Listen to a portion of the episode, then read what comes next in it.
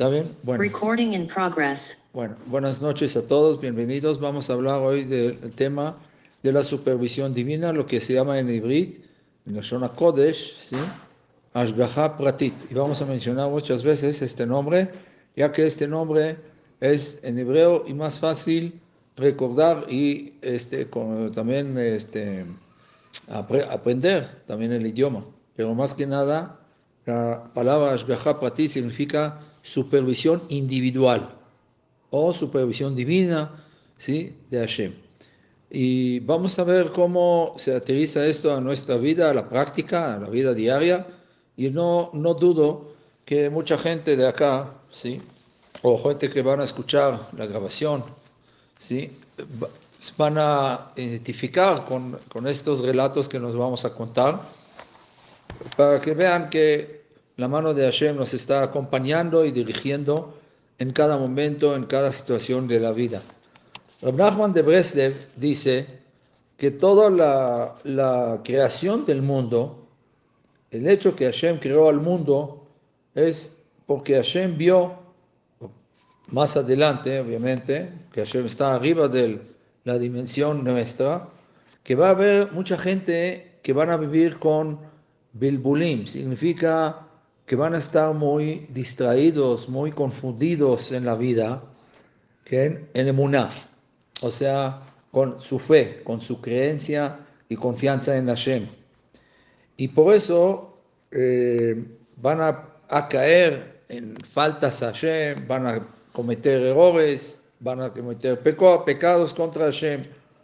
Y por eso, Kadosh Baruch Hu, Hashem, creó toda la creación del mundo, como dice el, versículo, Maaseu Be'emuná, y todos sus hechos es con la fe, o sea, con, por el objetivo de la creación, todo es para que el pueblo judío tenga fe en Hashem, tenga confianza en Hashem. Todas las galaxias, todos los sistemas solares, todos los astros, ¿sí? Todo lo, que tenemos en esta galaxia, en este mundo terrenal también, y todos los mundos celestiales, no fueron creados sino solamente para aprender lo que es emuná. ¿Sí saben qué es emuná? ¿No? Emuná hay quien traduce fe, hay quien traduce confianza, como quiera traducir, es emuná. ¿Ok? Emuná es emun, emun es como confianza. Dice el Ramjal, Rabbi Moshe Chaim Lutzato, aquel que se educó a sí mismo, o sea, trabajó sobre este, este tema, siempre, como dice el Pasuk, Adonai, a tu salvación esperé a Hashem, o sea, a to- toda mi vida estuve esperando a tu salvación. O sea, toda mi vida sé que aunque esté en momentos difíciles de la vida, en momentos de pruebas difíciles, sé que en un momento va a llegar la salvación. ¿Y de dónde? De ti, Hashem. Así como dice el Pasuk, viene en el Parashat Vayechi, cuando Jacob bendijo a sus hijos, ¿sí? Al final, antes de morir, los- este Pasuk viene en esta Parasha. O sea, la persona que tiene esperanza en Hashem, que sabe que la salvación únicamente y exclusivamente puede llegar de Él y no de otra, otra fuente, no entra en depresión, no cae en desesperación, ¿sí? sigue confiando en Hashem. Y por eso la persona que tuvo, dice el Ramjal, Rabbi Moshe Chaim Lutzato, el autor famoso, un gran cabalista, filósofo de la literatura jud- judía, escribió varios libros como Derech Hashem, La senda de los justos, Mesilat Yesharim, etc. Son libros muy profundos eh, de Kabbalah, de filosofía. Dice él que la persona que tuvo esperanza en Hashem en su vida, aunque ya entró al infierno, que no le deseo a nadie, ¿sí? va a salir de ahí. Como dice, "Vekove Hashem yahalifu koach", "Yalu ever kanesharim", los que tuvieron esperanza en Hashem, ¿sí? van a cambiar la fuerza y van a tener como, van a superar, van a subir como un Ever Kanesharim, como un, unas alas de, los, de las águilas. De ahí aprende Ramjal, Rabbi Moshe Chaim Lutzato, que el nombre de Hashem, Yud Ke Vav Ke, Yud Ye y Vav el nombre de la misericordia, ¿sí? alumbra a esta persona. Y los ángeles lo hacen ascender de un, de un eh, digamos, eh, un nivel a otro nivel espiritual después de larga vida, en el cielo, obviamente. Y lo sacan ¿sí? del Geinam, del infierno, y su esperanza es su purificación. Esto lo escribe el Ramjal, vimos Jaim Lutzato, que de veras confieso que también para mí fue eh, una, un aprendizaje novedoso que por el mérito de ustedes, cuando preparé la clase, la verdad eh, lo encontré y quise compartir con ustedes porque creo que es, que es una, un aprendizaje muy, muy importante que vale la pena escucharlo y tener siempre en la mente esta esperanza a Hashem. No desesperar en ningún momento. Mucha gente pierde la emuná en estos momentos difíciles y dicen, Hashem seguramente me abandonó. Hashem seguramente ya no me tiene confianza. Seguramente ya me rechazó, me, me alejó de él. No, Señor. Hashem sabe por qué hace las cosas de una u otra forma y por eso Hashem está contigo en cada momento. Y vamos a ver más adelante este punto muy importante, lo que se llama Ashgaha Pratit. ¿Se acuerdan qué es Ashgaha Pratit? Supervisión. Ah, es la providencia divina, La providencia divina. Gracias. Muy bien. La providencia divina. Muy bien. Y esa es la supervisión divina, la providencia, providencia divina, como ustedes lo quieren llamar o lo conocen mejor. Yo le llamo de aquí en adelante Ashgaha Pratit. ¿De acuerdo? Ok. Aunque no estén de acuerdo, es lo que voy a llamar. bueno, entonces eh, es más fácil, ¿sí? Eh, ok. Eh, en la parasha de Shemot no es el tema, pero tengo algunos videos que hablan del tema también, del que está escrito al principio que fue un hombre de la casa de Leví, o sea, de la tribu de Leví, y se casó con una mujer de la, de la tribu de Leví. ¿Quién eran? Los papás de Moshe, Miriam y Aarón, ¿ok? Y era Amram y Yochebed. Preguntan los comentaristas, entonces, si, si sabemos que son los papás de Moshe y Aarón y Miriam, que eran Amram y Yochebed, ¿por qué la Torah no nos cuenta directo. ¿Por qué no revela la Torah los nombres desde luego? ¿Por qué no dice la Torah, sí? Y fue Amram y se casó con Yochebe. ¿Para qué tanta vuelta al, ¿no? al, al, al, tema, no? Entonces, dice Jajamim que la Torah quiso cubrir los nombres de, de los papás de Moshe, de, de Moshe y sus hermanos. ¿Por qué? Por el mal de ojo. Aquí la Torah nos quiso enseñar que existe lo que es el mal del ojo y hay que tener cuidado. No hay que despreciar, no hay que decir, no, este no, a mí no me llama. Esas son, son supersticiones, son eh, cuentos de las abuelas o de las indígenas, indígenas ahí en, en los pueblitos de hace mil años, no sé cuánto. No, señor, existe y hay que tener cuidado, hay que tener que protegerse de eso y no hay que ostentar.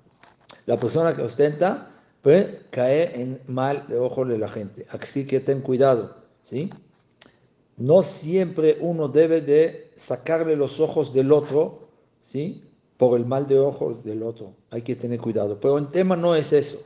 El tema es lo que estoy diciendo, es que esta, que Hashem quiso traer alma tan elevada como Moshe Rabenu al mundo y por el mal del ojo de la gente no reveló el nombre de Amram y Yochebed. Solamente dijo un hombre de la tribu de Leví se casó con una mujer de la tribu de Leví. ¿Quién son? No sé.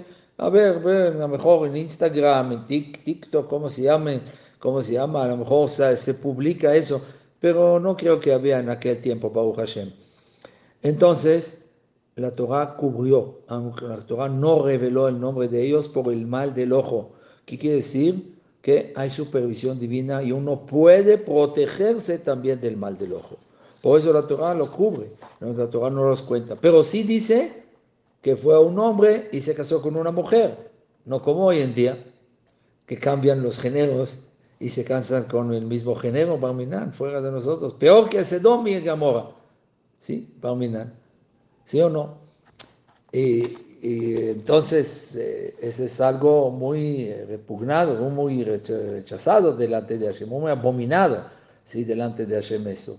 Y aparte la Torah nos quiso enseñar, cuando dice que fue un hombre y se casó con una mujer, para excluir de la opinión o de la filosofía de otras, otras religiones que dicen que existe que un bebé nazca del Espíritu Divino.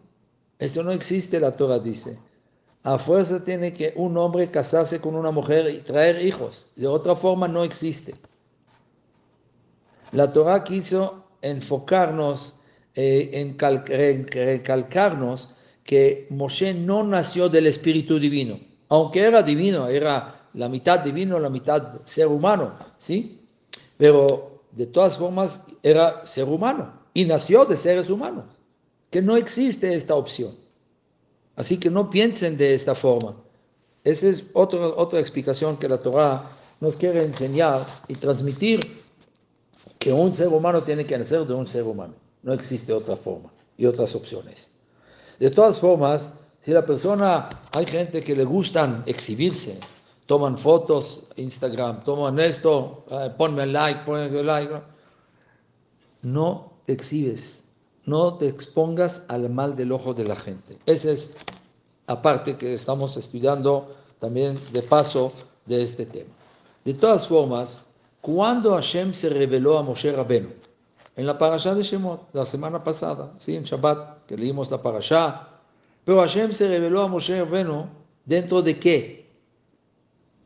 De una montaña alta, de los Alpes, de los, eh, no sé, de un, eh, de, ¿cómo se llama? De la torre de, Eiffel, o de las torres gemelas que ya no existen, pero existe Empire State, ¿sí? De ciento y pico de pisos, de ahí no.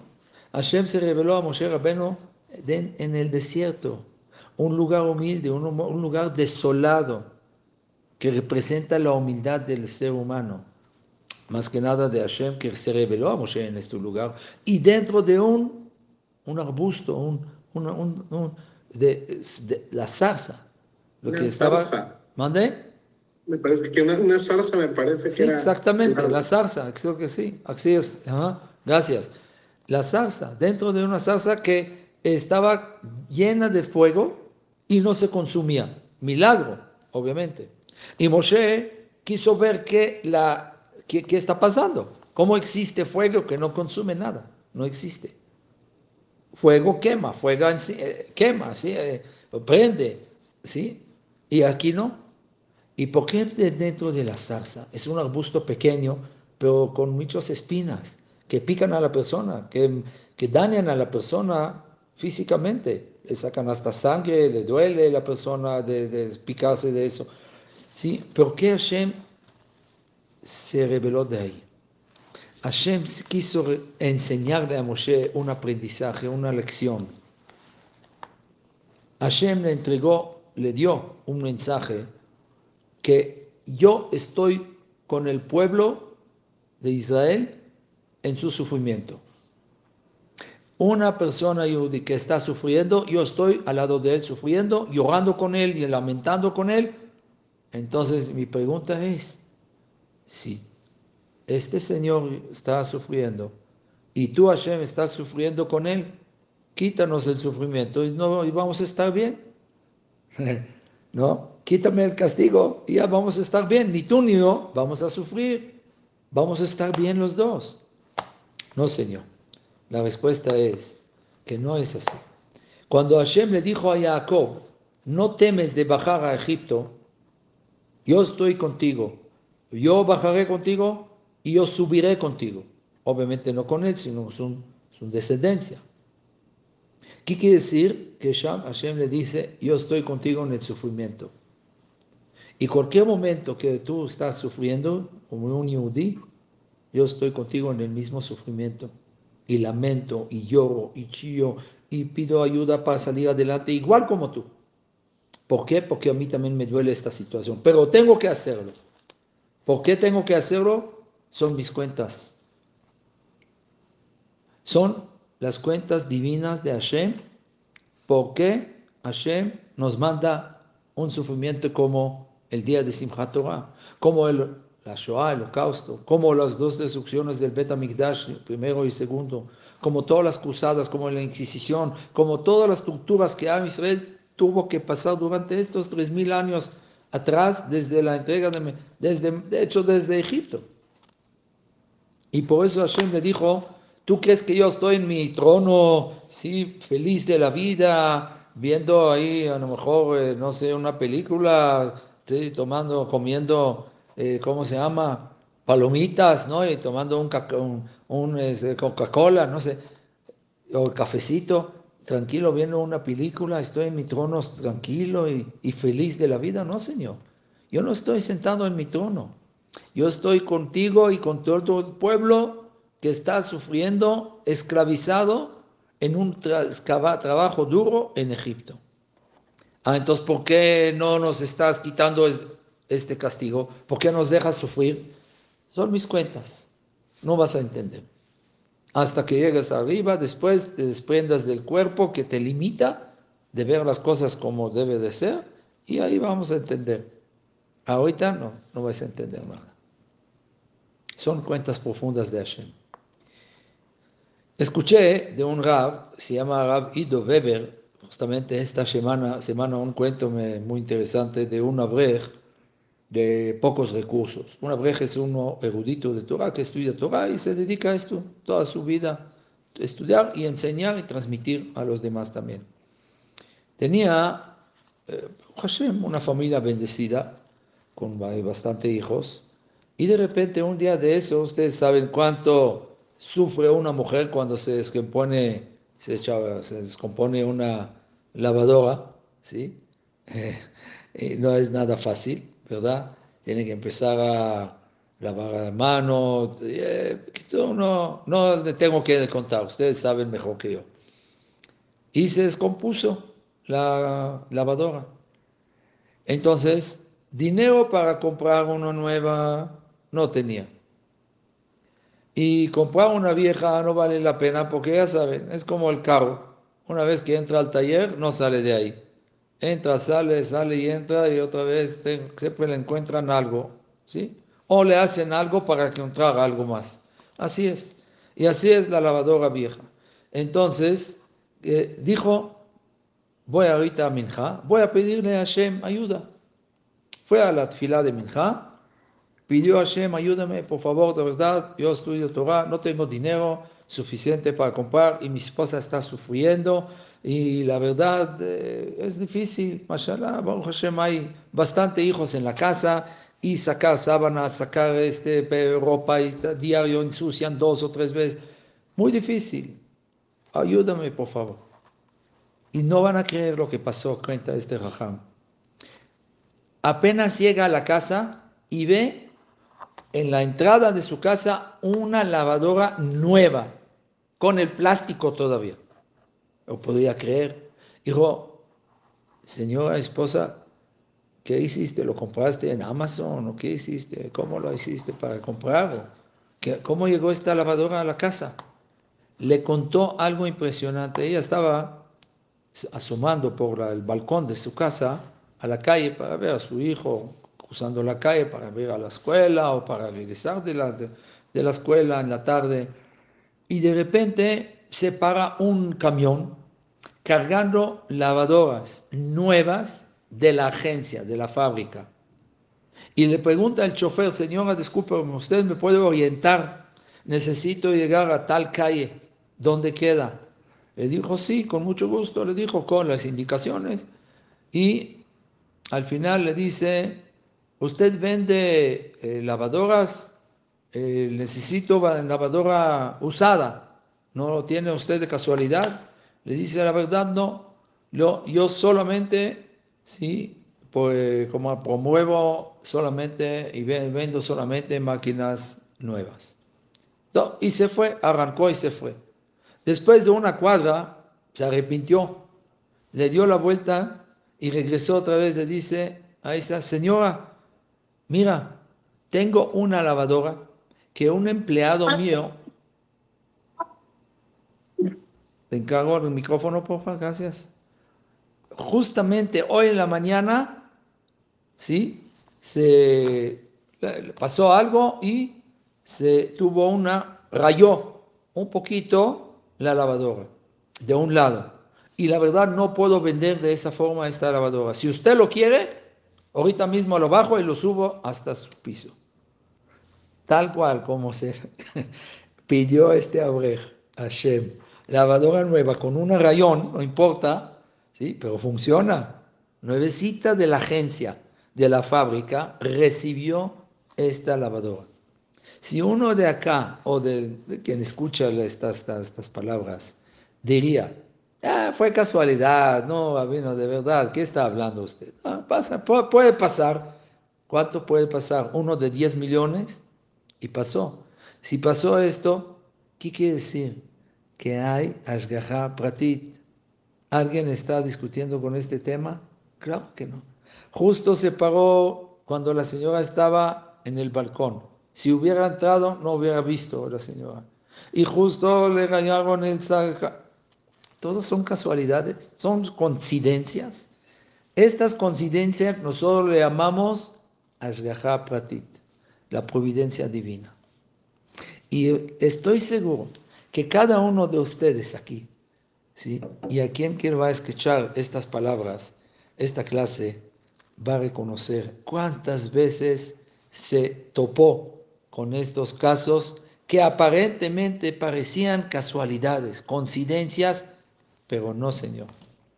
Fueron supervisión divina, manejo de Hashem directo. No, de repente todo se acomodó. No sé cómo, pero mira, armaron el, el rompecabezas y ya se hizo todo. Mira, ¿cómo? No entiendo. ¿Cómo pasó todo eso? Hay una mano arriba que dirige todo. Hay un conductor divino arriba que él maneja todo. Déjalo, todo paquete a él. ¿De qué estás preocupado? ¿De qué estás preocupado? Pasó algo, no importa, terrible. Divorcio, falleció un ser querido que vivamos 120 años, pasó un accidente, alguien, no pasa nada. Ah, todo está en la mano de Hashem. Si uno sabe que cada bala tiene dirección, como ya hablamos de eso, sabe que hay supervisión divina. Le conté creo que la semana pasada, de un grupo de soldados en Gaza que estaban, tenían un poco de recreo, se sentaban en frente del mar, disfrutar de la caída del sol, la puesta del sol, que es hermosa ahí. Y uno de ellos vio el reloj y dijo, ya llegó la hora de Minja, voy a rezar Minja. Se dirigió al otro lado opuesto, a Jerusalén, ellos estaban sentados hacia allá, él se dirigió para allá y se paró a rezar. No podía creer lo que vio después de un minuto que empezó el rezo. Vio que de la tierra sale un terrorista o un Hamas, y con RPG, no rifle, no pistola, RPG, RPG es un, tipo misil que puede matar. ¿Mandé? Perdón, es una. Bazooka, bazooka. exactamente, es la palabra correcta, gracias. Con una bazooka, ¿sí? Bueno, bazooka es un chicle en Israel también. sí, es correcto también. ¿Se te antojó? Bueno, entonces, con esta bazooka podría matar a todo el grupo Barminan. Barminan fuera de nosotros, de los soldados que estaban ahí sentados, ni siquiera se dieron cuenta, no existen las casualidades. Y este Hayal, este soldado, no pensó dos veces. Luego, luego le gritó a sus, amigos, ¿sí? Y empezó a disparar y mató a este terrorista que salió de donde un pir, de un, mini túnel de, la tierra. Pero se dieron cuenta. Ellos ya registraron a toda zona y no vieron ninguno. Pero de repente salió de un lugar, ni siquiera pensaron. ¿Fue la mano de quién? ¿El soldado? No, el soldado ni siquiera pensaba en eso. Todos los soldados fueron, lo abrazaron, lo abrazaron. Nos salvaste la vida. Y ellos todos recibieron de aquí en adelante rezar minja todas las tardes. La mano de Hashem es increíble, porque la bala tiene dirección y si no le toca no le va a, no le va a llegar. Y si le toca va a llegar aunque esté detrás de un muro de, de, concreto, va a minar. No, es la decisión de Hashem. Esta semana pasada, la semana pasada, me enteré de eh, una tragedia muy, muy, muy este, dura, pero tengo que compartir con ustedes. Un joven soltero amigo de aquí, de, un amigo de, un, familiar aquí en México, en Israel, estaba descansando, una siesta en la tarde o algo así, en la yeshiva, donde estaba, en el dormitorio. De repente se cayó la pared encima de él y lo mató. Joven, soltero, 18, 19, cuando mucho 20 años, fuera de nosotros, va a minar. Cuando le toca a uno, no importa dónde esté, estás o no estás protegido, siempre estás protegido por Hashem. Y si Hashem te quita la protección, como dice el rey David, Hashem lo ir, Si Hashem no va a cuidar la ciudad, todos los vigilantes del mundo no van a servir. Como dice el Pasuk, el Pasuk dice en la tefilá que decimos en todas las mañanas, Rabot mahashavot belevish Hashem Muchos son los pensamientos del hombre, pero lo único que prevalece es la, la decisión de Hashem, la voluntad de Hashem. Tú puedes pensar muchísimas cosas. Voy a hacer esto, no voy a hacer esto, voy a casar con esta, ella, voy a hacer este negocio, ¿no? Señor, con acabo, te felicito. Tienes muchos pensamientos bonitos, pero que sepas que lo único que va a prevalecer y lo que va a funcionar al final, lo que va a salir de todo eso, es la voluntad de Hashem. Nadie más. Así que tenemos que echarle todo el paquete a Boreolam. ¿Por qué estás sufriendo con cosas o temas que ni te incumbe? No tiene que ver contigo. Échale el paquete. Échale el paquete a Hashem. Ashlecha Hashem Échale a Hashem el paquete y él te va a cargar. Es como dice el Jafetz Haim, un parábola a un yudí que estaba, un rico, que estaba yendo de una, ciudad a otra ciudad eh, en una carreta con caballos y un chofer y de repente veo un otro, paisano por ahí con un, costal, pobrecito, cargando mercancía de una ciudad a otra ciudad para vender, para sacar adelante los gastos, el sustento de la familia. Y le dice, eh, yo voy a tal lugar, ven, súbete, ¿a dónde vas? Dijo, yo también voy para allá. Dijo, bueno, pásale ese mismo precio, súbete a la, carreta. Sí, sube el señor y empiezan a platicar y eso de repente se voltea el rico y ve que el pobre sí sigue con el costal encima de sus hombros. Y dice, Señor, baja este, este costal, porque estás cargando costal tan pesado con tanta mercancía? En la carreta da igual, si te carga a ti y otras dos personas y, el costal, diez costales también. ¿Cuál es el problema? Dijo, no, la verdad no me gusta molestar tanto. no me estás molestando, es, es el mismo, el mismo eh, peso para la, carreta, no, no, es, no se esfuerza más, no se gasta más gasolina acá, ni, nada de eso. ¿Cuál es el problema? Dice el Jafetz Haim, lo mismo pasa con Hashem. Es como una persona que ve que el tren está subiendo en, la, en las montañas y va lento.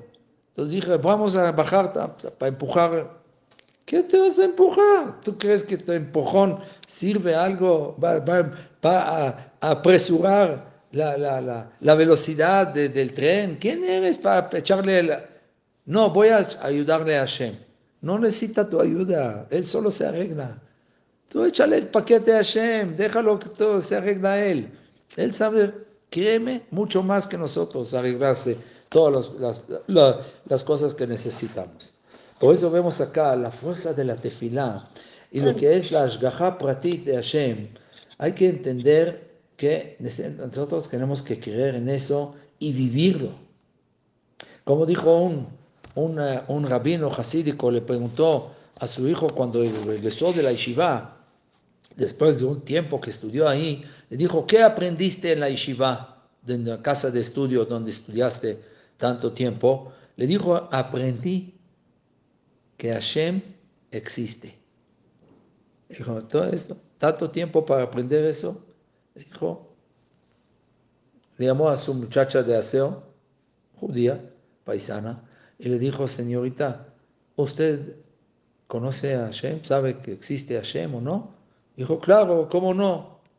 Dijo, ya ves, esta señora sencilla y común sabe también igual. ¿Para qué te fuiste tantos años, tiempo o tantos años a la yeshiva a estudiar eso? Ese es todo lo que estudiaste, aprendiste.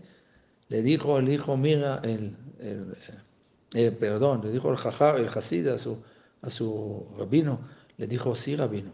Ella lo dice, pero yo lo vivo, es la diferencia.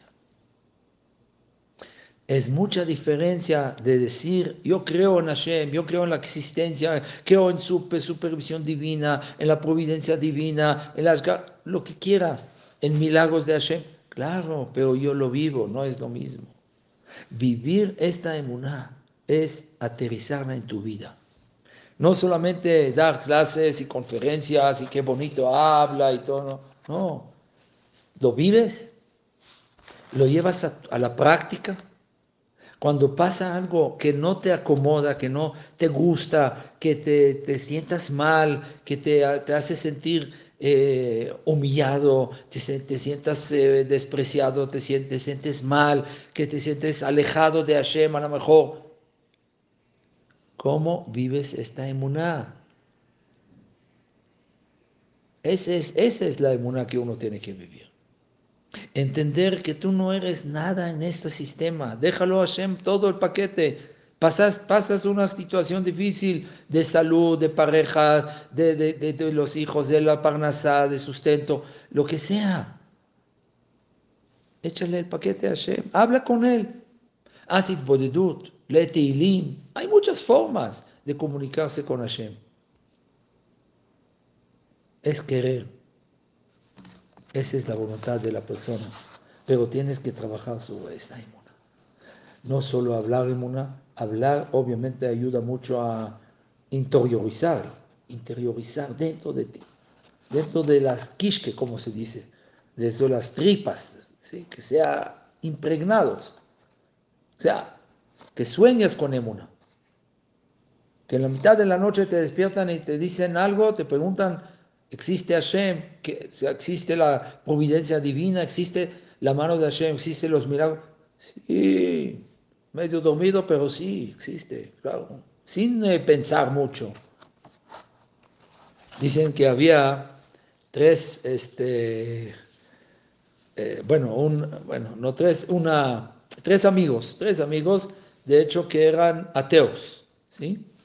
Y, ellos quisieron burlarse del rabino de la ciudad eh, para demostrar que no es nada tan inteligente y que no sabe nada, no sé qué. Entonces, gracias. Eh, entonces mandaron uno de, uno de ellos y dijo, yo voy a, burlarse de él, van, a ver. Entonces fue con el rabino de la ciudad que era también reconocido como médico, tipo médico, preparaba él eh, tipo de medicamentos a la gente que curaban, curaban a la gente. Entonces dijo Jajam, Rabino, mira, yo padezco de tres problemas. Eh, le dijo, ¿cuáles son? Le dijo, primero me olvido todo. No, no me acuerdo nada de lo que, lo que está pasando, lo que comí, lo que estudié, nada. Segundo, todo lo que pruebo, lo que como, no siento el paladar, no siento ningún sabor. Perdí el paladar. Y el tres, el problema es que no puedo decir verdad, siempre hablo mentiras. Dijo el no te preocupes, ve a hacer tus cosas, en una hora regresas, yo te preparo un medicamento para que te cure los tres problemas.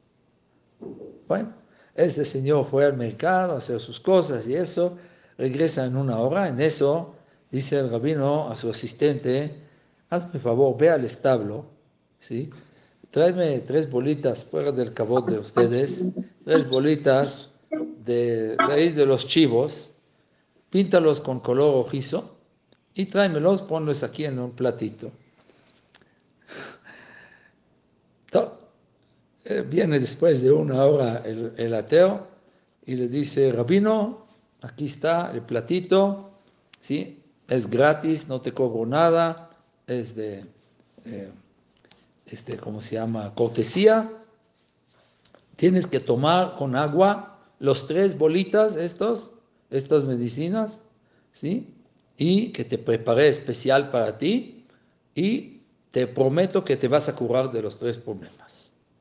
Y dice, bueno, agarra un poquito de agua y él obviamente está riendo dentro de él, burlándose del rabino, ¿sí? Como lo engañó y le va a contar todo el bullying que le hizo al rabino después a sus compañeros. Y está, mete los tres, las tres bolitas, se toma el agua y de repente hace así gestos en la cara. Mm, ¿Qué es eso? ¿Qué es eso? Rabino, ¿qué me hizo? Dijo, ¿qué pasó? Dijo, la verdad tiene un sabor de, ya sabe, ¿no? Me da pena decirle, pero de ahí, de, del establo, ¿no? Dijo, ah, ya, Baruch Hashem, ya recuperaste el paladar, ya tienes sabor en la boca. Le dijo, sí, pero, y dijiste también la verdad, entonces ya no mentiste, ya recuperaste dos problemas. Y el tercero vino, oh, eso no, no, no se te va a olvidar jamás en la vida, no te preocupes. Así que si quieres burlarse, ve burlarse de tus compañeros mandó a volar de su casa. Yo le voy a, decir una cosa muy importante. La persona atea, ¿saben hasta cuándo es atea? La persona que dice, no, no, no reconozco la existencia de Hashem. No, señora, por favor, le encargo el micrófono. Gracias. Hasta que sube al avión o al barco y empieza una tormenta, que el avión se mueve como, le mueven el tapete bien, bien, y va subiendo y bajando, ¿y quién grita? Bueno, el que no es de nuestra religión, ¿sí? grita otro nombre, porque es judío creyente, dice, grita Dios, sálvanos, empieza a hacer Shema Israel, empieza a hacer la confesión, Ana Hashem, empieza a hablar por teléfono para despedir de la familia. Última vez que le dice a su pareja, te amo, tus hijos, no sé qué, como lo pasó el 11 de, de septiembre, ¿no? En Estados Unidos, lamentablemente, que no vuelva a estas situaciones, va a mirar a nadie, pero cuando ve la verdad en sus ojos, entiende que sí existe un, una fuerza, un, un poder superior a él. Y nosotros le llamamos a este poder superior Elohim, todopoderoso. Tú lo puedes llamar como quieras. Pero nosotros como judíos le llamamos Elohim, el todopoderoso. Entonces ahí en ese momento ya no eres ateo, ya crees en Hashem. No, no, fue nomás un momentáneo, nomás un,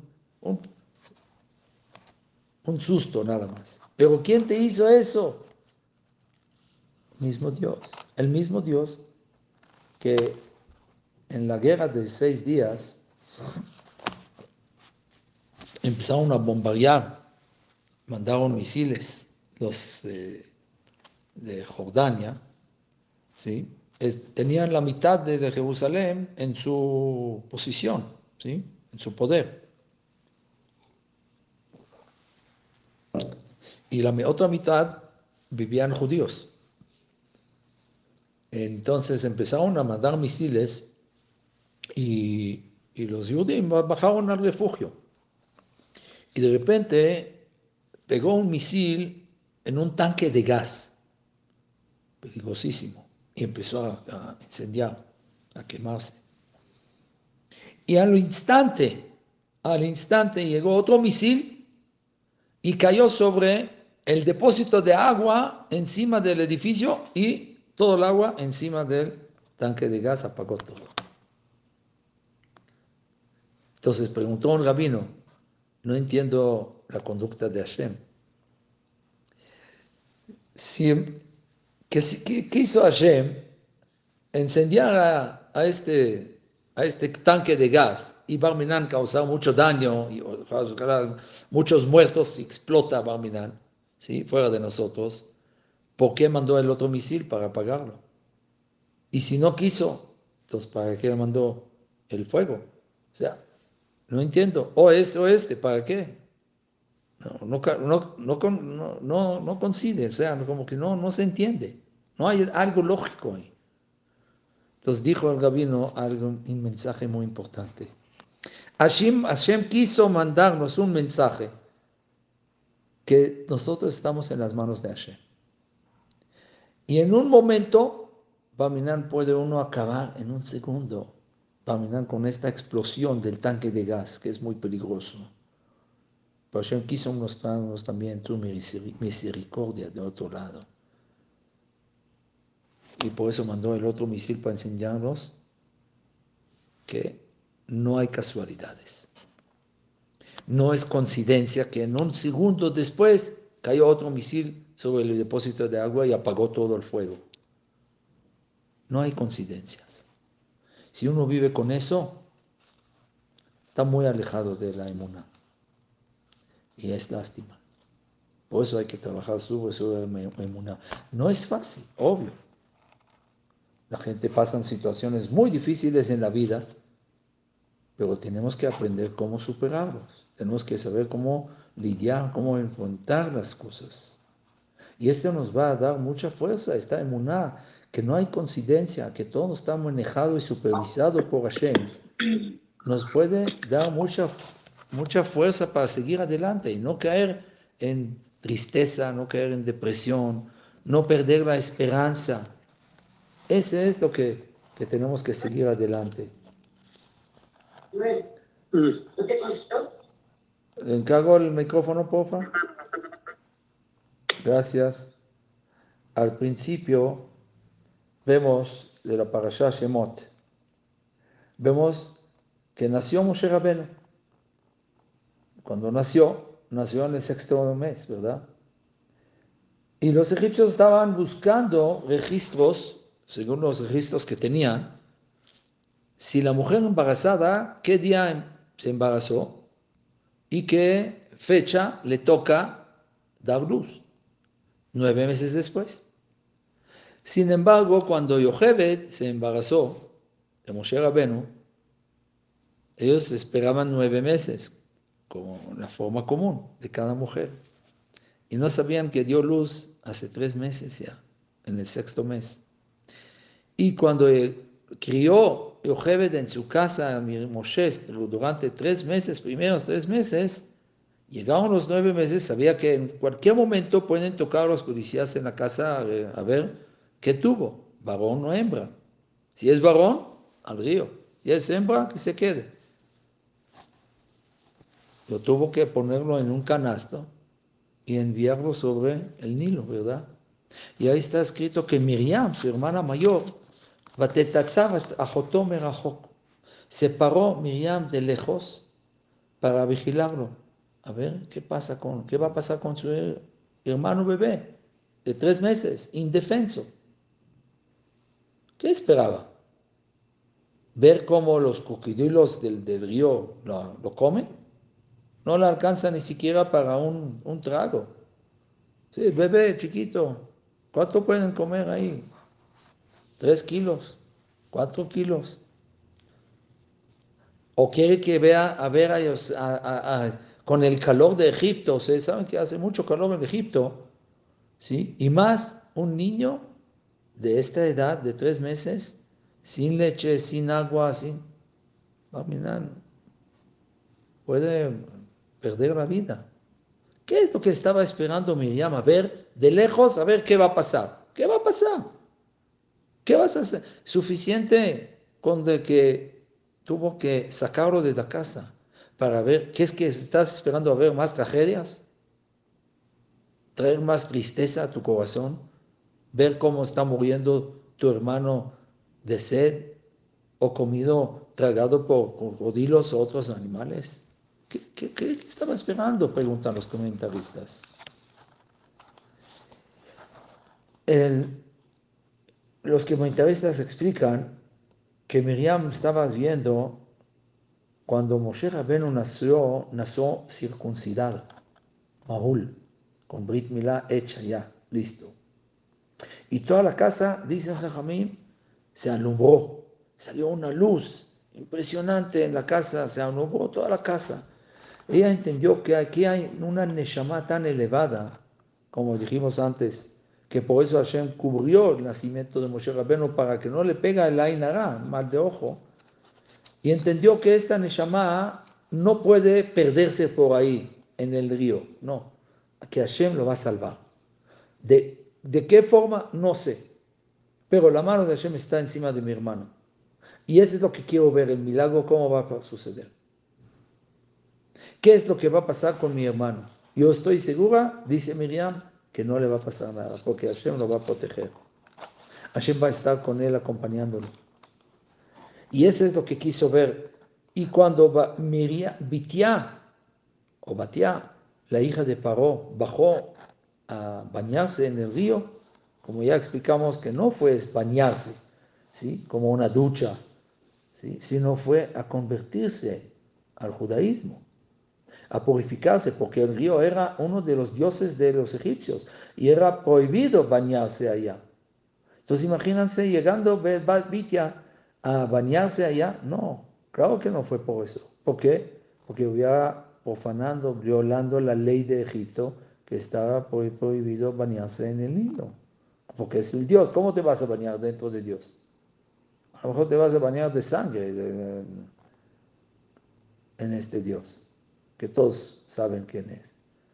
No, ella fue a bañarse, a hacer mikveh, a hacer la inmersión para purificarse. Explicamos, ¿sí? En el, grupo de Hizuk del diario, cómo sabemos, cómo aprendemos que ella fue a purificarse de la bodazara, de la idolatría de la casa de su padre.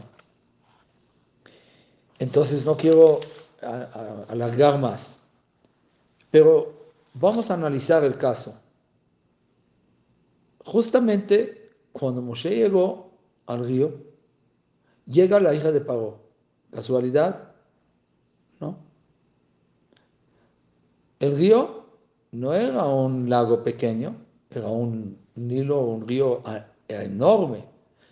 Y cuando se desbordaba, regaba todas las tierras, todos los campos de Egipto por la bendición de Jacob cuando llegó a Mitzrayim.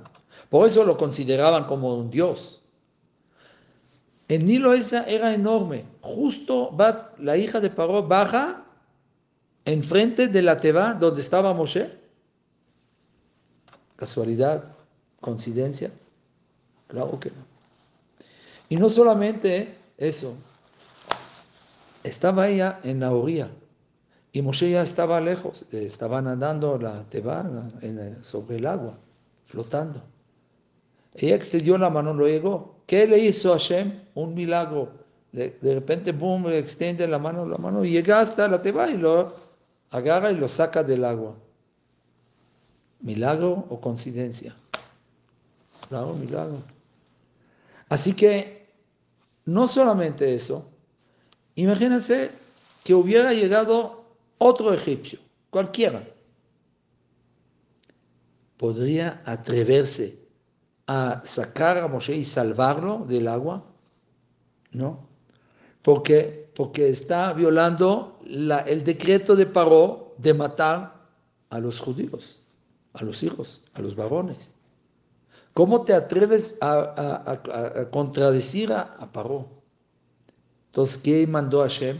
A Bitia, la hija de Paró. La única de todo el pueblo egipcio que podría hacer lo que hizo, salvar a Moshe Rabbeinu. O sea, hay coincidencias, otra coincidencia, otra coincidencia, todos son coincidencias, no existe. Todo es la mano de Hashem, señoras y señoras. Y si uno no es ciego, no lo ve. Pero si uno analiza un poco, entiende que todo es manipulado por arriba, por Hashem. O sea, no había ni menor chance que justamente llega la hija de Paró en el momento adecuado para salvar a Moshe bueno, antes de que llegue a morir allá. O de sed, o del calor, o de los cocodrilos que estaban ahí en el... No sé, no había. No hay coincidencia. En el instante cuando Moshe bajó al río, ella llegó después de unos no sé cuánto tiempo, pero seguramente muy, muy pronto después. Entonces vemos acá que Miriam lo que observó es la providencia divina. Sabía que iba a pasar eso, pero ella quiso observarlo en sus ojos. No es lo mismo, es vivir, no es hablar. Vivir la emuna. Eso es lo que tenemos nosotros también que trabajar sobre esto. Ok. Eh, eso es lo que tenemos que entender. Ahora, eh, le voy a contar algo. En la parasha de, que viene en este Shabbat Vaera, Parashat Vaera, se trata de los de todos los siete de las plagas que Hashem mandó a Egipto. ¿Verdad? ¿Cierto? No hay mucho tiempo para hablar del tema, pero más quiero decirles una cosa. Nosotros sabemos que habían diez plagas. ¿Cierto? Ese es conocido. Este, en la Agadá de Pesach viene de repente Rabbi Uda, uno de los grandes Tanaim, Tanaitos de la, de la de Mishnayot, y dice en, el, en la Agadá decimos Dam Sordea Kinim ¿sí? que había sangre, piojos, todo, de la gana y lo divide, lo separa en tres categorías. Detzach, Adash, Ba'achav. ¿Qué es Detzach, Adash, Ba'achav? Son los acrónimos de, las, de todas las diez plagas. Dalet de Datzach es Dam, sangre. La Tzadik es Sefardea, rana. La Chaf es Kinim, los piojos. Esa es la primera categoría. Primera categoría. La segunda va Datzach Adash, Arob, ese es el, animales, ¿sí? mezcla de animales eh, salvajes. ¿sí? Después Dalet, Adash, Dalet es Dever, peste, que habían los animales. Después la Shin es Shechin, ese es la, ¿cómo se llama? La sarna, ¿sí? Entonces, esa es la segunda categoría. La tercera categoría es... Está.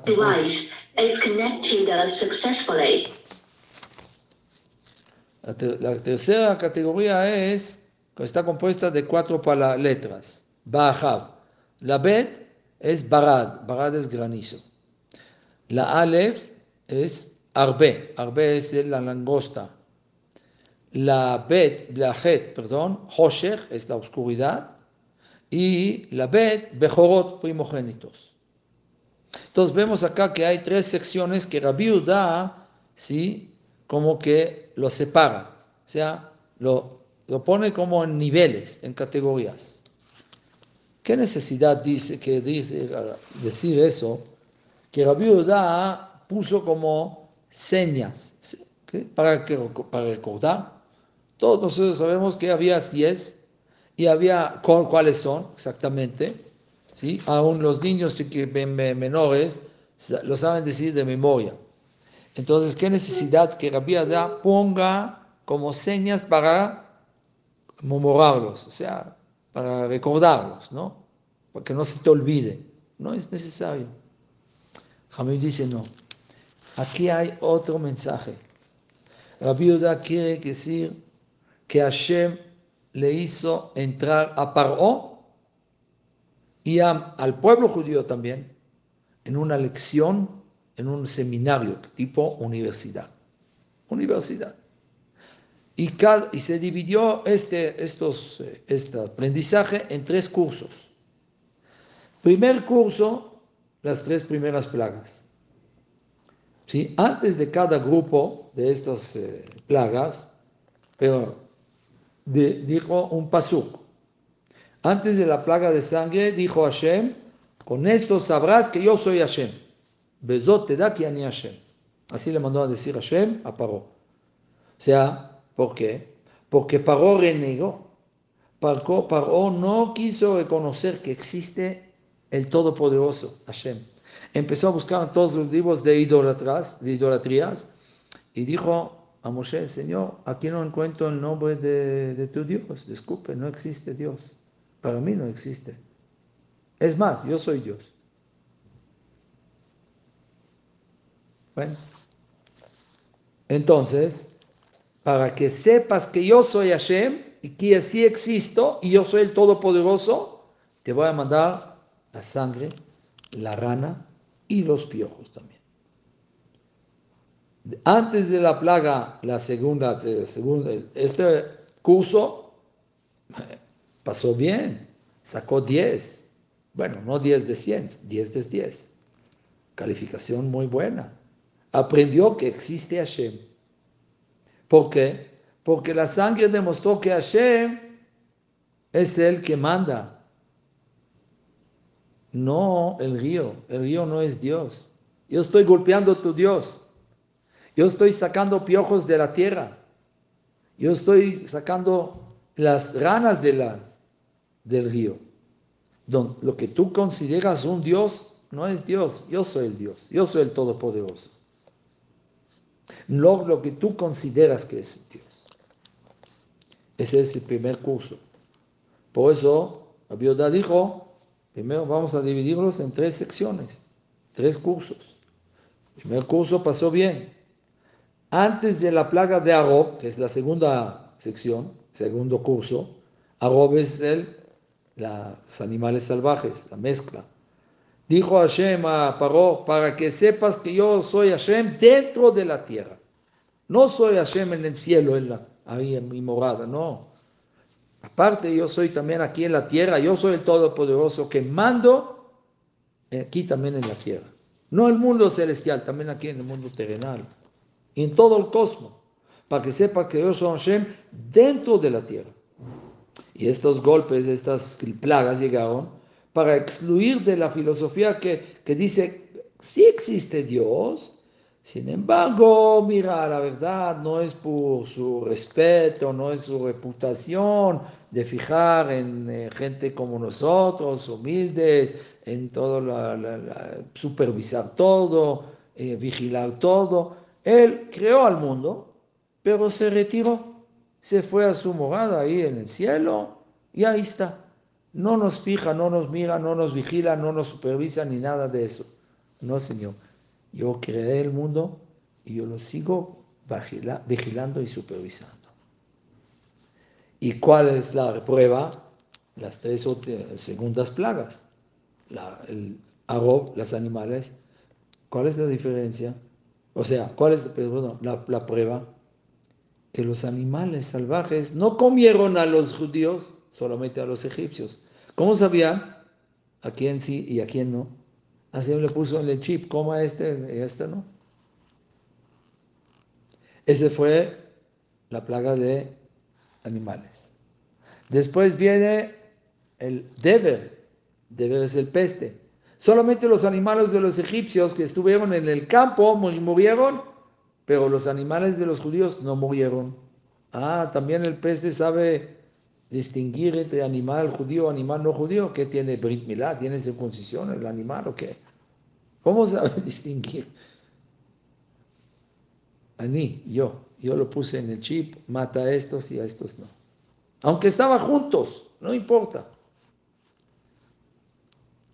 Y la tercera, ¿cuál es? Adash. Adash significa ¿Sí? La tercera, ¿cuál era? Shrin, el Sarna. Sarna también sabe distinguir entre judío o egipcio. ¿sí? Porque es la voluntad de Hashem. Y Hashem quiso que aquí así pase y eso es lo que pasó. Para que sepas que yo soy el Todopoderoso también en la tierra, no solamente en el cielo. Y ahí viene el tercer curso, después de que pasó, pero hoy los judíos también aprendieron que Hashem existe. Y Hashem es el que supervisa, y Hashem es el que vigila todo, es el todopoderoso en el cielo, en la tierra también. Viene la tercera sección, la tercer, tercer curso. El tercer curso fue para renegar o contradecir, ¿sí? contrarrestar más bien los pensamientos de, la, de los ateos, de Paró y de los judíos que no entendían que existe Todopoderoso todavía, que según él hay más ídolos, hay más poderes en el mundo, no solamente Dios. Entonces, antes de la primera plaga de, este, de estos cuatro, estas categorías que fueron Bahab, Barad, granizo. Para que sepas, dijo Hashem, que no hay como yo en toda la tierra. No solo que estoy arriba, no solo que estoy dentro de la tierra, que no hay alguien más como yo. No hay dos dioses. Hay un creador y hay criatura. Criatura. Si yo soy criatura, existe un creador. Yo no soy creador, entonces yo no soy, yo solamente soy criatura. Si alguien piensa que es creador, entonces aguanta todo el día de no, fuera del cabo de ustedes, no hacer de baño. Y en la madrugada, cuando todos están dormidos, va al río a subir el nivel de agua del río. Que la gente no entienda o que sepa que es el, el Dios. Así lo decía Faró, ¿no? Y cuando Hashem le dijo para Moshe, ve a hablar con Paró, no en el palacio, agárralo ahí, ahí en el río. Y Paró estaba aguantando y Moshe tartamudo. Y le dijo, papá, papá, papá, papá, papá, papá, papa frita, no, Paró. Hasta que le dijo Paró, ya casi hacía en el pantalón este señor. Le dijo, bueno, termina rápido, ¿qué es lo que quieres? Déjame hacer algo. Le dijo, ah, ¿qué vas a hacer, Pagó? Ah, ¿vas a subir el nivel de agua del río? Eh, no te necesita ahí. Y él está aguantando, aguantando. Bueno, termina ya, pues no aguanto más. Y Moshe Rabbeinu dice, sí, tantito, paciencia, mi rey. Y Moshe me mandó a de, de, de, decirte y Pao estaba desesperado, explotando, ya no aguantaba más. ¿Y todo es para qué? Para burlarse de él, para enseñarte que no eres nada. Eres un cero a la izquierda.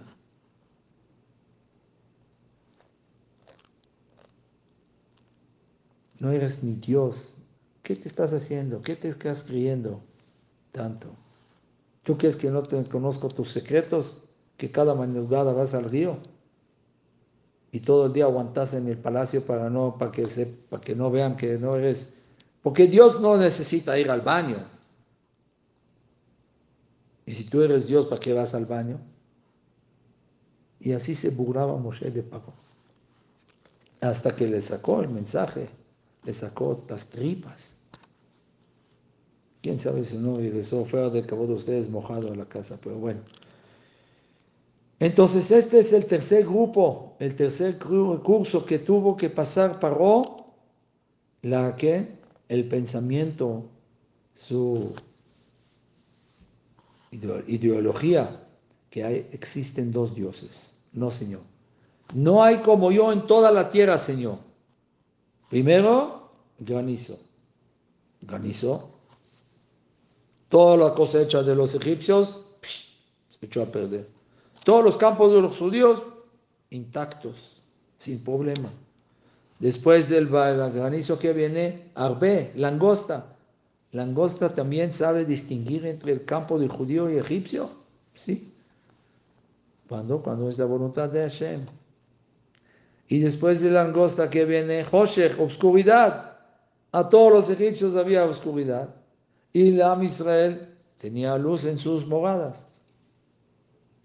Y entraron en estos tres días de la oscuridad, dice que era palpable la oscuridad, tan pesado que la persona que se estaba parado no podía sentar. Y la persona que estaba sentado se quedó ahí tres días sentado. Algo impresionante. Y en estos tres días entraron los judíos a las casas de los egipcios y encontraron todos los esconditas de ellos, donde escondían, escondían joyas y dinero y todo. ¿sí?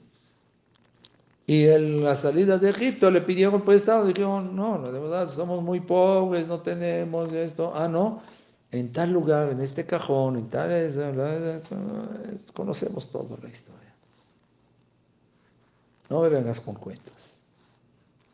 Conozco mejor que tú a tu casa. Y tu caja fuerte, y la clave, y todo, que, todo. Así que no me vengas con cuentos. Y después, Bejorot, la última plaga. Bejorot que es los primogénitos. ¿Cómo saben distinguir entre primogénito judío y primogénito no judío, egipcio? Y no solo eso, Jamim dicen que no solo murió un primogénito en la casa, sino a veces cinco y seis. ¿Por qué?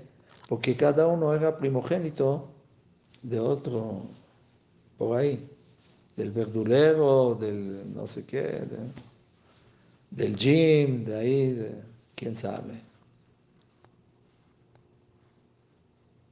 Y solo Hashem supo distinguir entre primogénito y no primogénito. Y todos murieron. Este curso también lo pasaron perfecto, tanto Paró como el pueblo judío.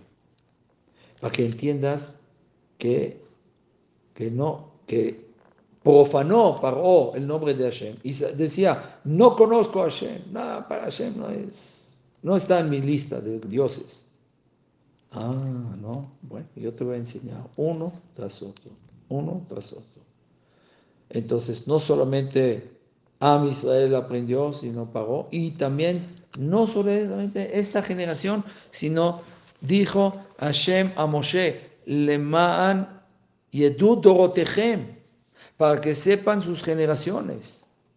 Toda este, esta escuela, este cursos, estos cursos, esta universidad que le estoy enseñando, a Paro y al pueblo tuyo, es para que lo transmiten a sus generaciones más próximas, más adelante.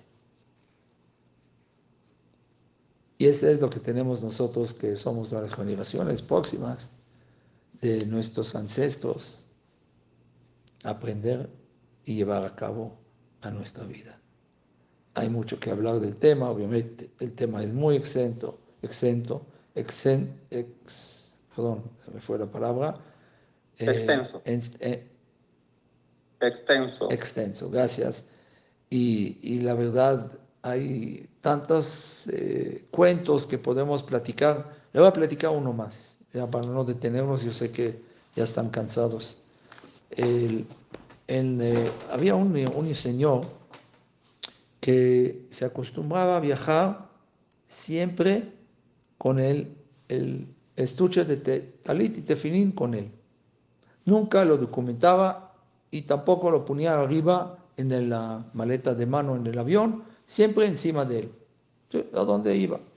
Un día le tocó viajar de una ciudad a otra ciudad, un vuelo nacional dentro de Estados Unidos. Estaba en la sala de abordar, estaba de repente entra una llamada, habla con su esposa, ya voy a llegar a tal hora este, a la casa, ¿sí? ¿Qué, qué quieres cenar? ¿Qué en eso? Ah, ¿sabe? Dentro de eso le llaman, ya pasa, presenta la boarding pass, el pasaporte, entra al avión, se sienta y colgó la llamada. Terminó la llamada, colgó el teléfono.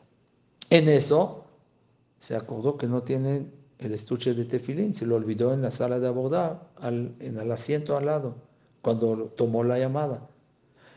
Dice, ¿qué hago ahorita? ¿Cómo voy a viajar sin eso? Y ahora lo van a explotar porque van a pensar que es un objeto sospechoso, que es una bomba. ¿Qué va a pasar? O lo van a tirar a la basura. Corrió, corrió a la puerta, le dijo, señora, señorita, por favor, dame chance de. Se me olvidó algo en la sala de bordar, no me tardo ni un minuto. Corro rápido, recojo y lo ven. Le dijo, Señor, aquí la ley no me permite eso.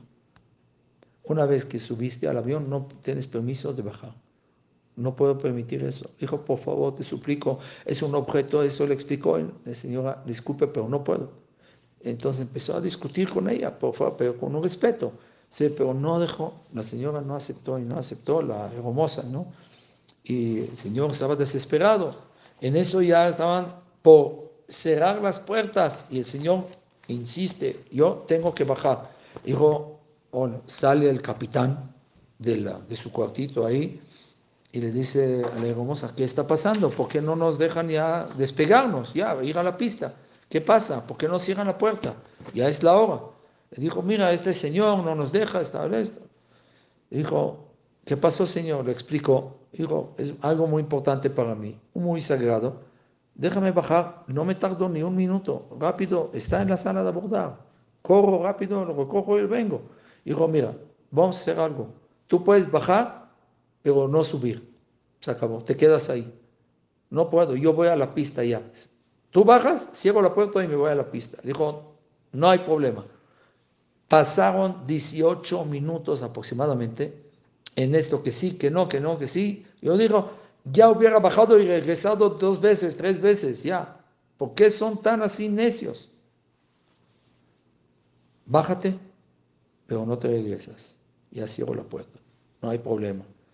El Señor bajó, Baruch Hashem efectivamente encontró su tefilín, su talit, se puso muy contento, regresa, el avión ya estaba camino a la pista, perdió el vuelo. Le marca a su esposa, le dice, mira, no voy a llegar en este vuelo, voy a buscar otro vuelo, te aviso la hora, cuando puedo este, volar y llegar a, la, la, casa. Dijo, ok, qué bueno que me avisas, muchas gracias, colgó la llamada. El avión se tardó 18 minutos.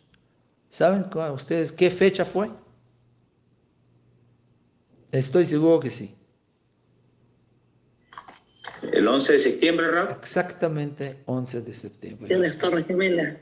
De las Torres Gemelas. El Señor no solo que salvó su vida, porque no subió a este avión, que era de American Airlines, que se, era el segundo avión que se estrelló con el, la segunda torre, sino salvó la vida de miles y miles de personas que estuvieron en la segunda torre. ¿Por qué? Porque todo el plan era de estos terroristas llegar con los dos al mismo momento, para, por el impacto de la sorpresa. Sin embargo, estos 18 minutos que llegó el, avión más tarde a la segunda torre, le dio chance a la gente que estaban en la segunda torre ver al otro quemándose y el avión y esto, entendieron que hay un ataque terrorista y luego, luego corrieron, bajaron las escaleras o los elevadores y salvaron la vida a miles de gente por él. ¿Saben cuánto es el valor numérico de la palabra, la palabra vida en hebreo? 18. Hay o Haim, vida.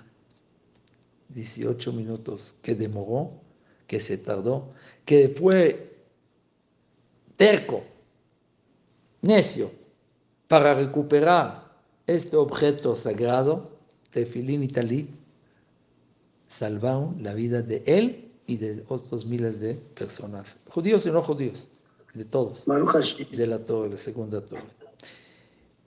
A ver que alguien se paga y que diga, sí, pero ¿sabes qué, Rabino? Fue coincidencia que se le olvidó y que empezó a discutir y no lo dejaron bajar y que yo... Está bien. Hay muchas coincidencias en el mundo. También lo que dicen que el mar rojo no fue un milagro que se partió. Ah, no. Bueno, fue marea, la marea. Ah, ok. La marea fue solamente cuando Am Israel cruzó. Cuando llegaron los egipcios ya no fue marea, ¿no? entonces no entendí. ¿Por qué ellos se agarraron los judíos? Y 12 carriles y crecieron ahí árboles de frutos y con los niños... Y aparte no fueron directo, recto, recto, fueron en un círculo, o sea, bajaron del mismo, del mismo lugar y dieron la vuelta de 180 grados y regresaron al otro, al otro lado, al mismo lado. Entonces, todo fue coincidencia. Claro, podemos vivir con estas coincidencias en cualquier evento, en cualquier situación que sucede en la vida. No hay problema. Pero si uno no abre los ojos y sigue ciego y no ve la mano de Hashem dentro de cada respiro que uno respira, si uno no ve la mano de Hashem en cada situación difícil que está pasando en la vida, entonces le falta mucha emuna. Le falta todavía aprender más lo que es el Todopoderoso. Le falta entender que sucede algo que no me agrada, que no me, me acomoda, no me incomoda, me, me entristece, me, me, me enferma de, de, de, de, salud, de, problemas, de todo, lo, me vuelve loco, que no coincide con mi vida, con mi gusto, con mi voluntad, es solamente porque es la voluntad de Hashem. Y mi voluntad no entra en este juego. Sino, no, no importa qué, es que lo que quieres tú, lo que deseas tú, sino lo que, lo que prevalece es la voluntad de Hashem. Pero si vives con esta emuná, uff, totalmente vas a vivir feliz, no, no hay tristeza, hay confianza en Hashem, vas a salir adelante, porque siempre Rav Nachman dice, Rav Nachman de Breslev dice, que con dos puntos la persona puede salir adelante de todos los problemas, con agradecimiento a Hashem y con la alegría. Si tú eres alegre y agradeces a Hashem en cada situación, no importa cuál, la más amarga, la más difícil que sea, le agradeces a Hashem, también por el sufrimiento, también por la desgracia, también por la tragedia, vas a ver cómo vas a salir adelante pero confía en Hashem. Ten confianza en Hashem. Ten la, la emuná, esta fe en Hashem. Confía en Él, que todo lo que hace es lo que hace para bien de uno. Muchas gracias por escuchar la Tengan la todo. Muchas buenas noches. Y Hashem nos vemos pronto en otra clase. La